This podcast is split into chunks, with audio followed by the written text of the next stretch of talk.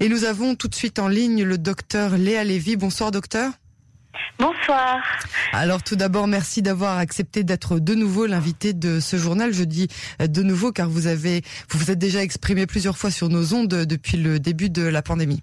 Effectivement, je deviens inhabituée, mais je m'habitue aussi à la maladie que nous méconnaissions euh, initialement. Voilà, c'est le cas d'un peu tout le monde, mais on aimerait avoir euh, votre expertise. Tout d'abord, j'aimerais vous poser une question sur la terminologie. Alors en ce moment, on parle beaucoup de seconde vague. Est-ce que vous appelez euh, ces nouveaux cas de contamination une seconde vague ou bien tout simplement la suite de la première vague? Peut-être un effet boule de neige? Il est extrêmement difficile de parler de seconde vague parce qu'il n'y a vraiment pas eu une période de calme euh, et puis euh, c'est absolument avec le recul euh, de l'ensemble des tests et le temps qu'on pourra parler de vagues et qu'on pourra bien distinguer les vagues. Effectivement, on a eu l'impression qu'on avait eu un pic à un certain moment et que le pic était passé. maintenant, il faudra avoir le recul et aussi de comprendre le mécanisme de cette épidémie qui est vraiment différente euh, de la grippe, par exemple, pour bien comprendre euh, ce qui nous attend et, ce que nous allons euh, vivre avec cette maladie et pour combien de temps. Alors vous parliez justement de la grippe. la grippe, c'est un virus qui mute. Le Covid aussi a l'air de muter. Alors, son, le Covid, c'est un virus à ARN euh, qui semble être un virus extrêmement instable et donc un virus en, proie aux mutations. Euh, maintenant, voilà, euh, nous avons, enfin, nous n'avons pas de nouveaux cas graves et effectivement, il est probable que le virus ait muté et que nous rencontrions pas le même virus qu'au mois de mars. maintenant, le temps nous le dira et, et bien sûr, les analyses plus approfondies des cas et des souches de virus que nous rencontrons à l'heure actuelle nous le diront. Alors, est-ce qu'on doit s'attendre à des mini-vagues comme celles que nous sommes en train de vivre maintenant? Écoutez, c'est extrêmement difficile à dire. Parce qu'on ne peut pas attribuer euh, cette euh, diminution des cas récents uniquement euh, à la, au passage du pic et de la première épidémie. C'est extrêmement difficile à comprendre et je pense que c'est vraiment, on, méconnaît extrêmement cette pandémie et c'est pour ça que, enfin, il faut absolument être extrêmement prudent. C'est-à-dire que c'est pas tout, simplement nos, mesures barrières qui ont qui ont fait que la pandémie est passée et qu'elle revient. Euh, malheureusement, c'est que le virus est toujours présent. Le virus euh, s'est effectivement propagé euh, dans, dans lycée à Jérusalem.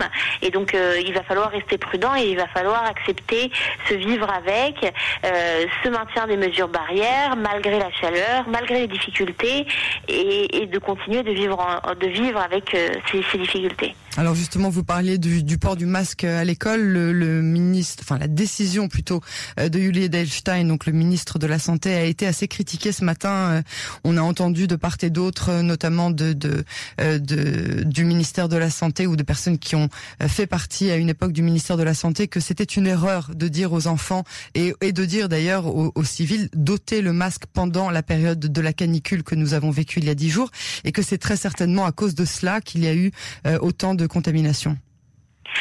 Alors c'est extrêmement difficile à dire parce que il faut savoir que quand il y a eu la canicule, il y avait aussi moins de gens dehors et qu'il y avait comme ça euh, une pensée collective que le virus il tenait pas bien la chaleur et qu'avec les grandes chaleurs le virus passerait. Euh, je peux pas dire que c'est une erreur parce que euh, malheureusement avec les grandes chaleurs il y a aussi des risques de déshydratation. Et c'est probablement possible qu'avec un masque ben on se déshydrate beaucoup plus vite, on boive beaucoup moins. Et euh, il fallait aussi peser la balance bénéfice-risque. Et donc c'était pas une histoire de transpiration sous le masque qui risquait d'être plus dangereuse si on transpirait que c'était pas une question de ça? Alors, euh, c'est plus dangereux pour la personne elle-même. Je pense vraiment aussi que c'est vraiment pénible, par exemple pour euh, des ouvriers qui travaillent sur un chantier, pour euh, des gens qui travaillent sous 40 degrés, de rester sous un masque. Moi, à titre d'exemple, parce que parce que je suis médecin en ville, je me suis contrainte à continuer à marcher malgré la canicule avec un masque dans la rue. J'ai 10 minutes entre mon domicile et le cabinet. Je peux vous dire que j'arrive pas, je n'étais pas à Jérusalem pour savoir quel était le climat à Jérusalem, mais dans le Merkaz, c'était extrêmement difficile euh, avec les températures de rester à l'extérieur avec un masque. Donc c'est vrai que la plupart des gens, j'ai quand même vu pas mal de gens qui qui avaient un masque sur eux et qui le mettaient quand ils rentraient dans des magasins, dans des supermarchés.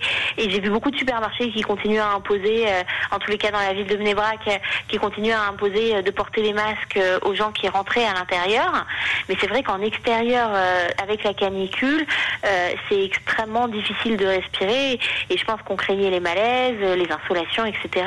On est très très craintif toujours des malaises dus à la chaleur en Israël puisqu'on est habitué aux grandes chaleurs. Alors, euh, on parlait tout à l'heure donc du problème qui est survenu euh, dans les écoles. On a remis en place tout le système de l'éducation nationale. Euh, on vient d'apprendre que le nombre de cas actifs à l'école Gymnasia de Jérusalem atteint maintenant les 160 contaminés. mais on sait que seulement à peu près 0,1% des enfants présentent des symptômes graves. Alors, qu'est-ce qu'on doit préconiser? Euh, c'est extrêmement difficile. Et c'est-à-dire que préconiser, la seule chose qu'on peut préconiser, c'est des mesures barrières. Port du masque, hygiène des mains, ne rien partager, euh, c'est-à-dire ne pas partager euh, des choses qui se passent de la main à la main. un enfant qui va à l'école, il ne doit pas partager son paquet de chips avec un autre enfant. Faire extrêmement attention d'expliquer aux enfants, de les éduquer sur des règles d'hygiène et les gestes barrières. C'est la seule chose qu'on peut qu'on peut garder de ça. c'est extrêmement rassurant de se dire quand même que quand on a testé d'une école. Effectivement, euh, il y a eu beaucoup de contamination, mais il n'y a eu quasiment pas de cas symptomatiques et absolument aucun cas grave. C'est-à-dire que parmi tous ces enfants, on est quand même, euh, on parle beaucoup euh, et la crainte des mamans, je pense, c'est beaucoup, bah, je vais remettre mon enfant à l'école et le Kawasaki, etc., etc. Et puis finalement, on voit que dans cette école-là, les enfants sont extrêmement peu symptomatiques et, et, les plus symptomatiques ont juste des symptômes de grippe et c'est pas, il n'y a aucun enfant hospitalisé si je ne me trompe pas, de, de ce que j'ai lu. Pas, pas, pas, de la de la dernière contamination récente. Voilà, sur ces 165 sur ces 165 cas euh, de l'école. Donc euh, donc c'est quand même assez rassurant. Malheureusement, il faut quand même éduquer les enfants à avoir des gestes barrières parce que parce qu'on essaye de refaire démarrer l'économie. Je pense que pour les enfants, il y a le problème du confinement, mais il y a aussi il y a, le problème euh, des contaminations à l'école, mais également le confinement a été extrêmement difficile. C'est-à-dire qu'on a on, on, doit quand même réhabituer nos enfants à retourner à l'école et à reprendre reprendre une normalité comme nous-mêmes, on doit se réhabituer à reprendre une normalité.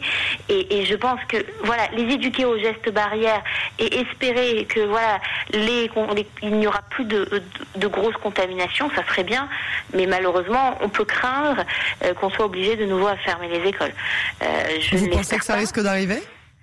Je pense que tout est possible. Je pense que c'est possible qu'on reprenne dans cette, euh, dans cette vague présente là, vous pensez qu'on va de nouveau fermer le système de l'éducation nationale? Pas, j'espère pas. Je pense que voilà, de toute façon maintenant, euh, on est habitué à l'école à distance, etc. C'est possible qu'on soit obligé de refaire des petits groupes et des choses comme ça. Je, ne l'espère pas. Faut voir quand même que le système de l'éducation spécialisée a réouvert il y a assez longtemps. Euh, je pense il y a déjà au, moins huit semaines et qu'il n'y a pas eu tant de cas graves. À part, cette école à Jérusalem, on a quand même eu très peu de cas euh, dans des écoles. Voilà, il y a eu, il y a eu de manière individuelle des gars des écoles qui ont dû euh, fermer des classes parce que euh, un enfant ou un, ou un éducateur était était contaminé, mais mais finalement on n'a pas eu non, plus des contaminations en chaîne dans ces classes. Euh, donc on a espoir quand même que que qu'il n'y ait pas de reconfinement, mais on peut absolument pas le savoir. Et finalement, moi, j'invite tout le monde à la prudence. Et je pense que finalement, d'avoir peur d'une refermeture des écoles, c'est ce qui nous invitera le plus aux mesures barrières qui empêcheront ces fermetures. Bien sûr. Euh, ma dernière question, docteur Lévy, j'aimerais savoir si, à votre avis, jusqu'à présent, la, la gestion du Covid-19 en Israël a été satisfaisante, selon vous? Ah, écoutez, moi, je suis impressionnée par la gestion du Covid-19 en Israël. Euh, je pense qu'on a, eu une gestion extraordinaire. Euh, vous regardez tout simplement les tableaux qui sont publiés tous les jours par le ministère de la Santé. Euh, il y a une transparence, il y a une exactitude, il y avait des chiffres. Quand il y a eu le déconfinement, on avait les dates, on avait des stops. On savait qu'à plus de 100 patients, il y aurait une alerte. On a eu le discours de Benjamin Netanyahu le jour même où il y a eu les plus de 100 patients euh, contaminés dans la même journée. Je suis vraiment extrêmement impressionnée. Je pense que les petits pays euh, et, donc Israël s'en sortent beaucoup mieux des épidémies parce qu'ils arrivent à mieux gérer leur population. Euh, on a d'autres exemples de petits pays qui s'en sortent très bien. Mais je suis absolument impressionnée. Et, de toute façon, le monde a les yeux tournés vers Israël. On a intérêt à continuer comme ça parce que le monde est impressionné de la prise en charge du Covid en Israël. Très bien, docteur Lévy, je vous remercie beaucoup d'avoir accepté d'être l'invité de ce journal et puis euh, on vous dit donc de nouveau à très bientôt euh, sur euh, nos ondes de Cannes. Je vous souhaite une bonne soirée, merci beaucoup. Merci beaucoup à vous aussi. Au revoir. Au revoir.